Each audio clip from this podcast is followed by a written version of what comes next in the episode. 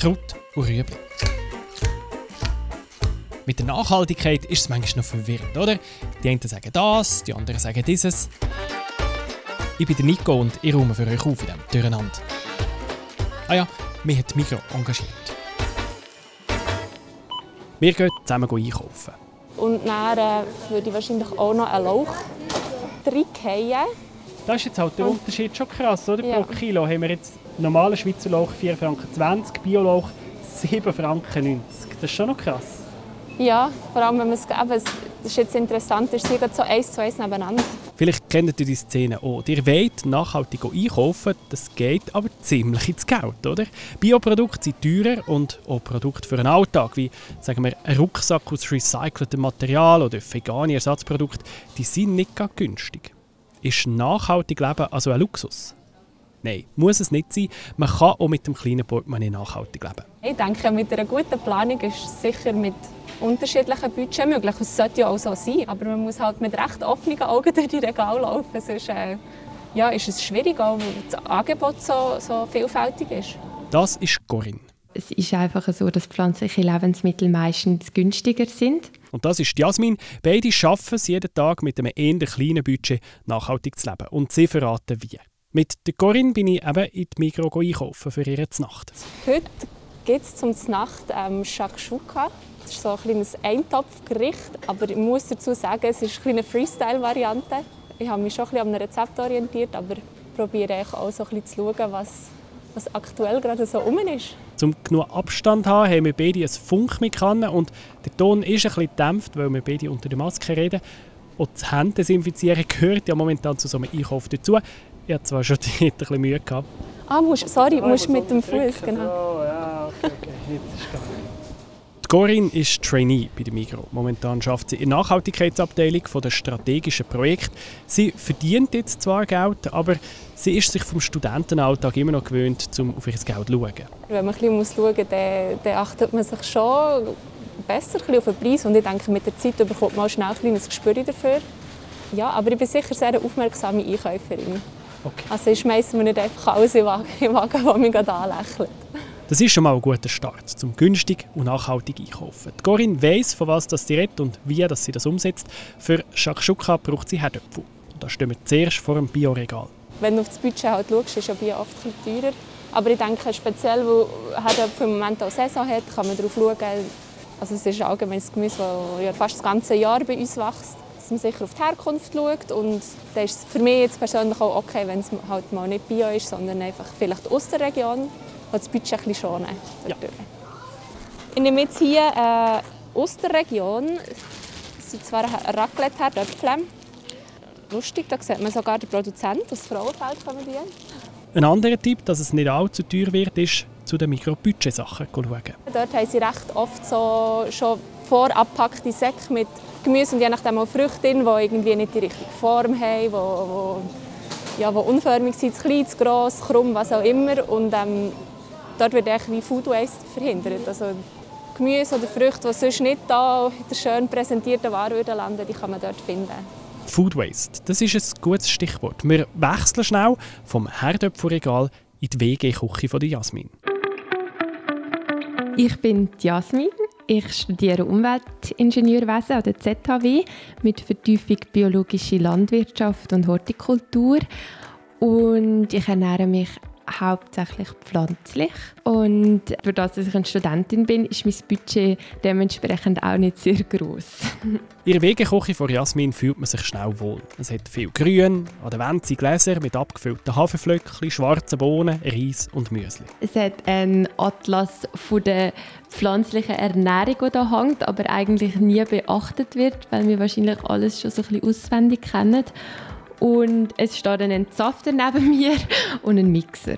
Es ist heimelig, aber nicht luxuriös eingerichtet. Jasmin schaut beim Essen darauf, dass es gesund und nachhaltig ist, aber eben auch günstig. Und da spielt Food Waste eine wichtige Rolle. Ich schaue, dass ich kein Essen wegschmeiße, weil erstens ist es teuer im Portemonnaie, wenn ich Sachen kaufe, die ich dann nicht einmal verwerten kann. Und zweitens braucht es natürlich auch mega viele Ressourcen zum Essen und Nahrungsmittel produzieren. Und das ist dann nachhaltig, wenn ich die Ressourcen, die für meine Lebensmittel gebraucht werden, auch nutze. Die Wertschätzung der Lebensmittel ist für sie sehr wichtig. Das hat sich vor allem durch das Studium verändert und durch das sie selber angepackt hat. Ich bin dann ein paar Monate auf einem Hof arbeiten, Gemüse und habe geschaut, wie das funktioniert. Und eben bei mir ist es genau durch das ist die Wertschätzung entstanden, dass ich einfach auch kann sagen dass ich irgendwie mega gerne auch ein bisschen mehr fürs Gemüse ausgebe oder auch mal nicht so oft, weil es einfach budgetmässig meistens nicht funktioniert, aber auch mal in ein Reformhaus gehen oder auf den Markt. Und das ist irgendwie etwas Schönes. Man hat viel mehr Freude an, an diesen Lebensmitteln, wenn sie eben auch ein bisschen teurer sind als jetzt das günstigste. Man geht ganz anders damit um. Und ich glaube, es, man verschwendet dann eben auch nicht so viel. Das Credo ist also wertschätzen. Bewusster mit Lebensmitteln umgehen und nichts verschwenden. Dort darf es auch ein bisschen teurer sein und man hat trotzdem gespart. Und dann nachher saisonal und regional essen. Das wird einem irgendwie immer gesagt, aber ich habe auch das Gefühl, dass es halt auch so ein bisschen der, der, der grösste Tipp ist, den man geben kann.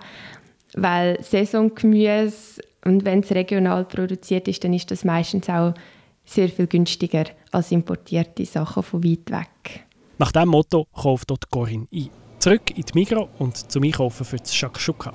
Und was sicher eben vom, vom Gemüse oder her noch dazu kommt, sind die Tomaten, aber die kaufen wir heute nicht frisch. Wieso nicht?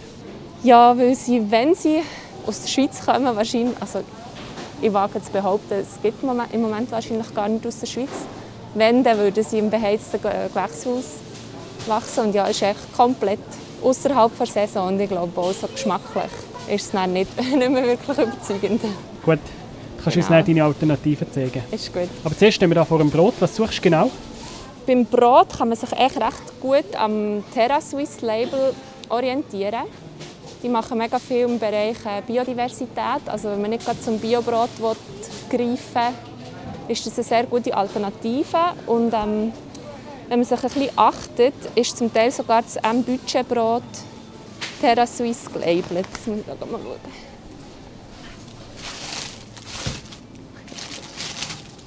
Ah ja, schau, da haben wir es drauf. Genau, das ist also komplett mit, ähm, mit Weizen, das Terra Suisse zertifiziert ist, hergestellt. Und eben, da kann man auch einen guten, guten Impact leisten. Ähm, eben, und so eins kostet jetzt äh, Franken 10 pro 500 Gramm, also das ist total im Rahmen, oder?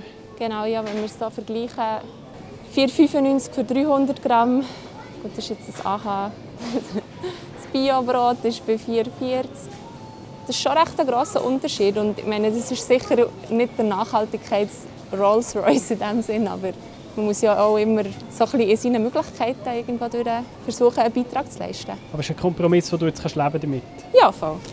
Super. Ja. Das Label M-Budget muss also nicht unnachhaltig heißen. Das gilt übrigens auch bei Schoki. Haben wir nachgeschaut auf der schwarzen M-Budget Schoki. Das ist jetzt nicht so detailliert, aber da ist ja mal der M-Check drauf für verantwortungsvollen Kakaoanbau ist nicht irgendwie... Mal, da unten steht Migros arbeitet zusammen mit Utzen nachhaltigem Kakaoanbau. Genau. Das heisst, das wäre tatsächlich nicht eine schlechte Wahl. Und kostet 60 Rappen. Wenn wir wieder den Preisvergleich machen? Ja. 60 Rappen. Und schwarze Schocke Bio? 1,90. Ja, das ist dreimal mehr. Macht doch einen rechten Unterschied. Wo sich auch rechnet, ist bei den Pelati aus der Dose. Bei denen sind wir jetzt nämlich angekommen. Die Pelati sind für die Corinne im Winter der Ersatz für frische Tomaten. Ich greife zu den zwei grossen Dosen. Ich koche mega gerne viel. dass ich, ähm, auch jetzt speziell wenn im Homeoffice ist, ist immer etwas bereit im Kühlschrank. Und viel so, so Veggie oder vegane Eintopfgerichte ist echt mega praktisch, wenn du für eine halbe Schulklasse gefühlt kochst und dann immer etwas parat hast zum Essen. Ja, wahrscheinlich ist vom Transport her und von der Verpackung her so ist viel Einkaufen wahrscheinlich gar nicht schlecht. Ja, wenn, wenn du am Schluss weißt, für was du es brauchst. Gut, jetzt Richtig. bei der Pelati ist es nicht so kritisch. Nicht ist klar. Ja, genau. Bei der Pelati ist es nicht so kritisch, aber ja, das ist sicher ein Punkt. Eben. Die größere Dose ist sicher günstiger im Vergleich zu der kleineren. Ja. Schnell, wo ist der Preis? Der 100 Gramm Preis haben wir 57 Rappen bei den kleinen. und 33 Rappen bei den grossen. Ja, das ist noch frappanter Unterschied. Also lohnt sich extrem, die grosse Dose zu nehmen. Es ist doppelt so teuer, aber es ist viermal, dreimal so viel drin. Ja. In grossen Mengen einkaufen lohnt sich also. Das unterstreicht dort Jasmin.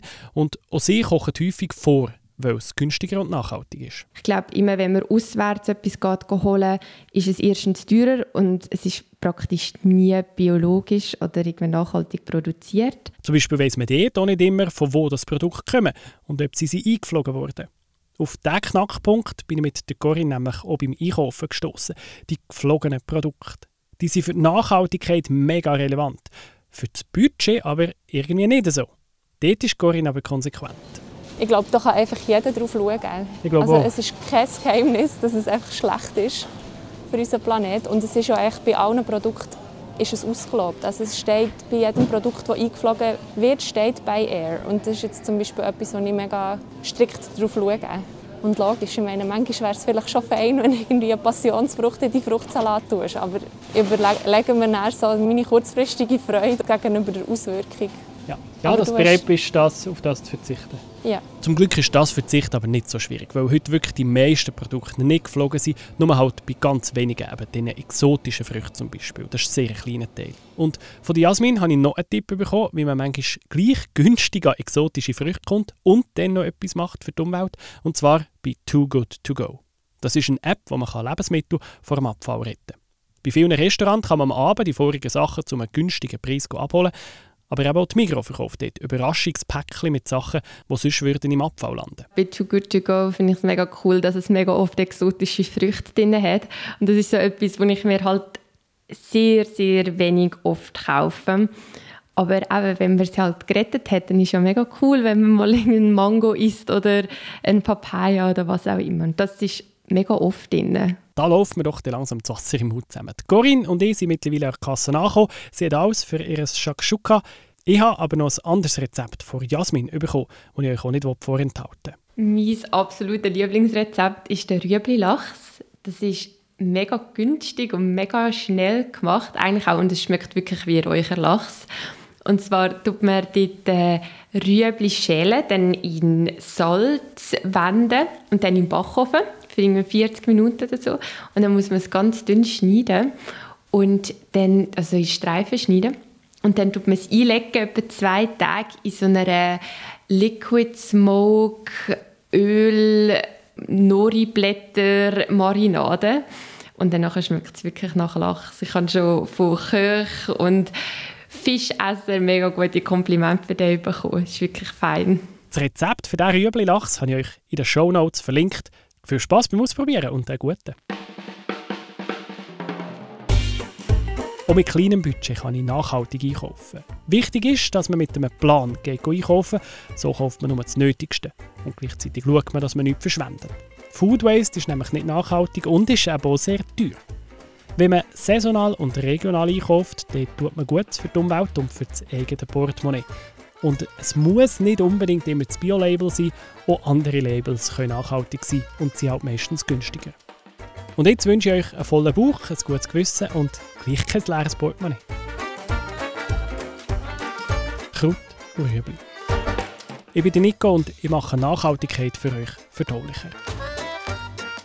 Das ist ein Podcast von Generation M, einem Nachhaltigkeitsprogramm der Mikro. Alle Folgen können nachlesen auf www.generation-m.ch.